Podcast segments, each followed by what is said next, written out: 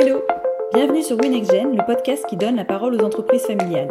Dans ce podcast, vous entendrez des personnes qui ont fait le choix de reprendre, créer ou s'investir dans des entreprises familiales afin de contribuer à leur développement et leur pérennité dans le temps. Les personnes que j'interviewe ont tout un point commun. Vous livrez leurs témoignages sur leur parcours, leurs habitudes, leurs succès et difficultés vécues au travers de l'entrepreneuriat familial, toujours sur une question bien précise. Si vous appréciez ce podcast et que vous avez envie de nous soutenir, laissez-nous vos commentaires et diffusez-le autour de vous. Cela permettra à d'autres personnes de le découvrir. En attendant, je vous souhaite une bonne écoute. Moi, c'est Loïc Ouattara, cofondateur de Joba Cash avec Ludovic Ouattara. Euh, on a cette particularité-là, c'est qu'on est de la même famille. Donc, c'est père et fils euh, à la tête de la création de, Joba. Donc, Joba, c'est une application mobile sur iOS et Android qui permet à la diaspora africaine euh, qui est ici en Europe de pouvoir aider euh, les familles à rester au pays, mais de manière utile, par des bons d'achat euh, dédiés à des services clés tels que la santé, l'alimentaire et l'assurance. C'est un envoi d'argent, mais si tu veux, qui est affecté directement à un besoin essentiel, un besoin primaire. Donc on, sait de sources sûres et d'expérience que la diaspora envoie essentiellement de l'argent en fait pour soigner la famille, pour prendre soin d'eux. Hein.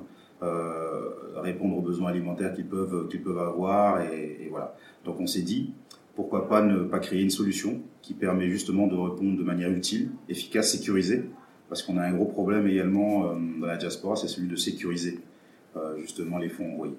En fait, c'est une innovation sociale plutôt qu'une innovation de, rupture avec une technologie aboutie. Sociale, pourquoi? Parce que les manières traditionnelles d'envoyer de l'argent, ben, c'était les, acteurs classiques je ne veux pas citer leur nom, je ne sais pas si on peut. Donc je, les ai appelés Tonton Union, les fameux euh, acteurs classiques à qui on envoyait de l'argent et, et on ne savait pas à quoi ça servait justement ces fonds-là. Nous, on s'est dit, bon, il faut créer quelque chose qui permet d'identifier, de sécuriser, et en plus de ça, qui va permettre le développement également des structures euh, de l'autre côté. Je prends l'exemple des cliniques avec lesquelles euh, on travaille. C'est une manne financière qui rentre directement pour eux. Ça permet également de développer la structure localement et de garder, si possible, les meilleurs éléments euh, de médecine sur place. La petite histoire la grande histoire. L'idée, elle est née euh, de par les discussions qu'on a au quotidien avec, euh, avec, euh, avec mon papa. C'est, euh, on s'est toujours dit, euh, pourquoi pas un jour faire quelque chose ensemble.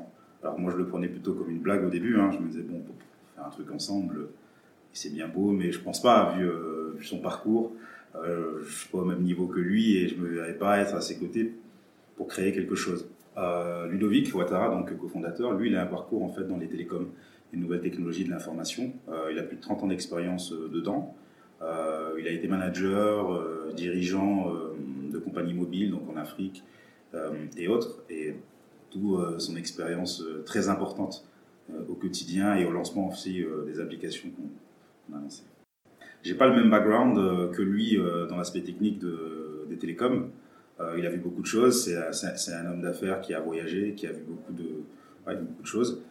moi, je suis petit juriste qui est sorti de, l'école et je me voyais pas en quoi j'aurais pu avoir un caractère à, créer quelque chose bah, d'innovant socialement et de le faire en plus avec mon père. En fait, on a eu un, drame familial nous a euh, poussé à la réflexion plus que de, de, raison. Euh, on a un cousin qui est malheureusement décédé. Euh, on a tout fait pour pouvoir le soigner. On lui a envoyé les fonds nécessaires et il a pris l'option d'aller se soigner en fait, ben, si tu veux, aux vendeurs à la sauvette qui vendent des médicaments qui sont pas, on ne sait pas l'origine de ces médicaments-là. Et il en est mort, malheureusement. Et ça a été un choc pour nous. On n'a pas eu l'idée tout de suite à sa mort. Ça a pris du temps, le temps de la réflexion. Analysé, mais pourquoi, en ayant tout fait, en ayant ce sentiment d'avoir aidé, euh, on n'arrive pas à, dormir et à dire qu'on a laissé quelque chose euh, nous filer entre les doigts. Et euh, ce quelque chose-là, quand on l'identifie, quand on repart de zéro, on se dit qu'il y a un problème dans la chaîne de, valeur. C'est l'amour qu'on peut leur donner, c'est d'envoyer de l'argent.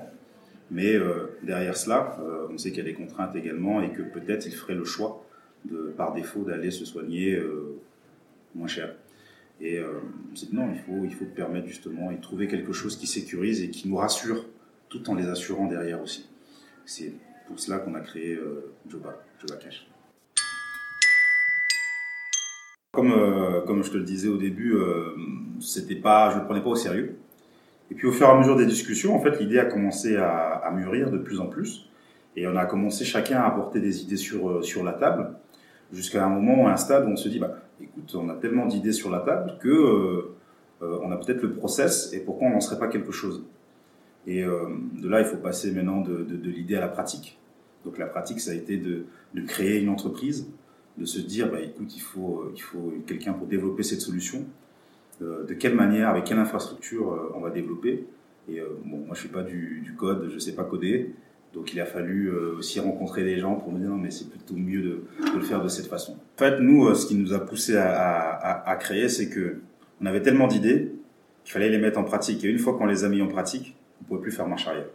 On était parti dans un processus qui nous plaisait tous les deux alors, je dis pas, hein, il faut trouver un mode de fonctionnement parce que c'est pas facile de, faire la différence entre le, la vie familiale quand on parle à son papa et quand on parle à son associé euh, aujourd'hui parce que c'est ça euh, la relation qu'on a professionnellement. C'est pas évident. Euh, Peut-être plus facile du côté du papa parce que il y a toujours ce rapport-là de, père et fils, donc euh, forcément le, bah, le fils qui écoute l'ancien, le papa, et c'est plus compliqué pour euh, le fils d'arriver à peut-être imposer tout de suite ses idées. J'ai un, exemple à donner, c'est que euh, au début, on mettait des idées sur la table, mais je me rendais compte qu'on retenait que les siennes. Alors je dis pas que les miennes étaient mauvaises ou que les siennes, mais on retenait que les siennes. J'avais tendance à, à, à m'effacer et à garder cette relation euh, pas professionnelle, mais justement familiale, et, et je m'effaçais.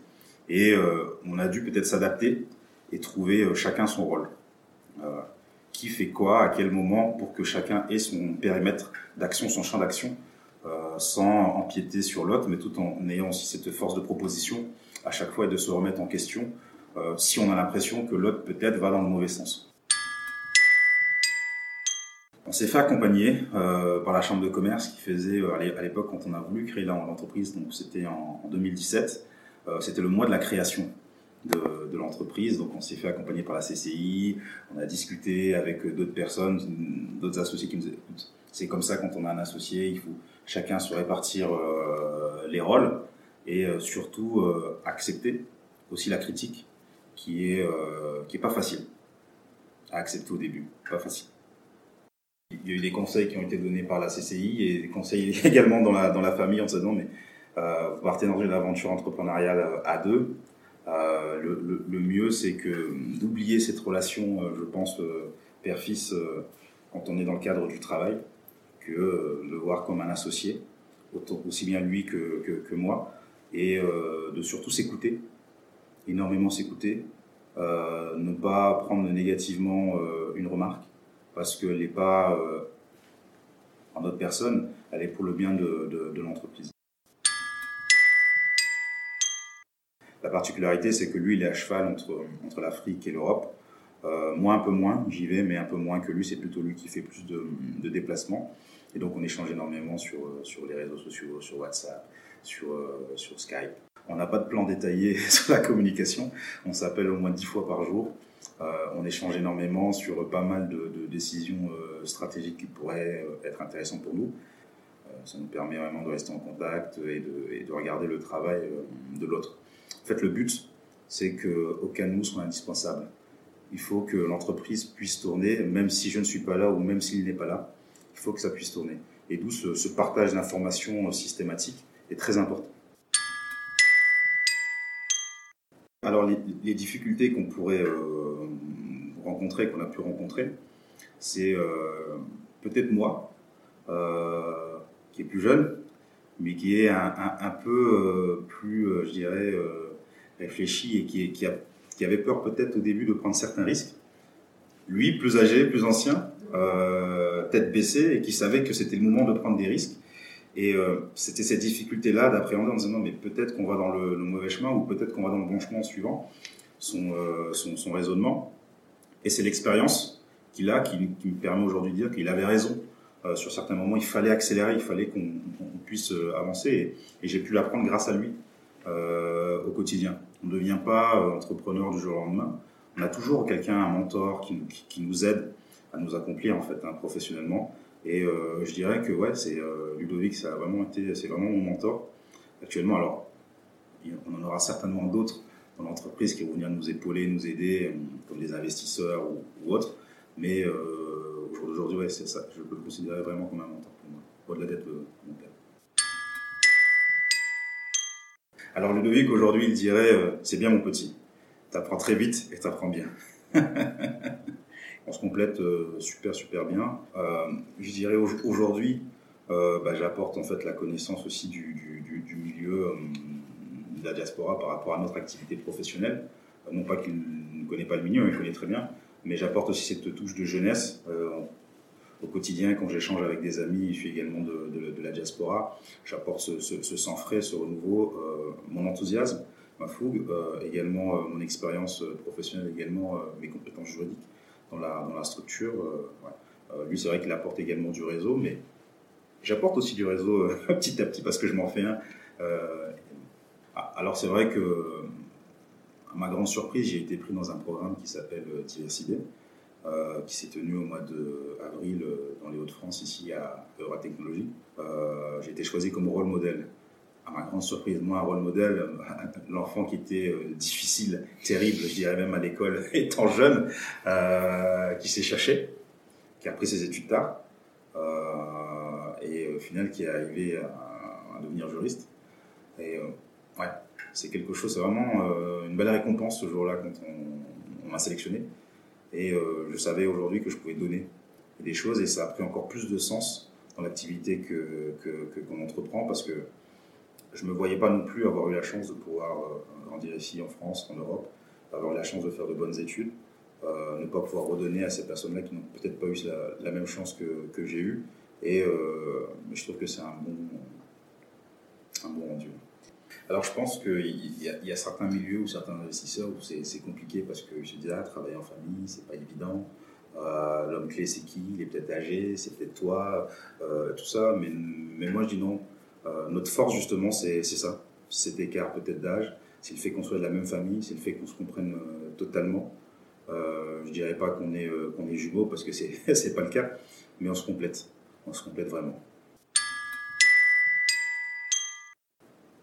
Les conseils que je peux donner à, des personnes qui veulent se lancer euh, en famille hein, pour créer une start-up, c'est surtout de bien établir en fait les rôles dès le, départ, qu'il n'y en ait pas un qui se sente lésé par rapport à, l'autre et qu'il n'y ait pas un rapport, euh, je veux dire, de subordination où, euh, où on se sent lésé, comme je, comme disais, et le soir, on n'ose pas, on est frustré, on n'ose pas trop donner son point de vue parce qu'on a l'impression qu'il n'est pas écouté.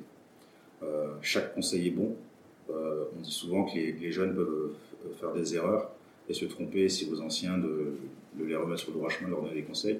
Mais le contraire également est vrai. On peut également donner des conseils à des, anciens qui pourraient aller dans le mauvais chemin. Et euh, c'est pas pour autant qu'ils doivent le prendre, ne, pas, ne pas avoir peur de s'exprimer, donner son point de vue. C'est ce qui fait avancer les choses et pas rester sur des non-dits. Au contraire, c'est ce qui bloque et qui détruit même certaines familles et certaines entreprises. La question. Facile inutile.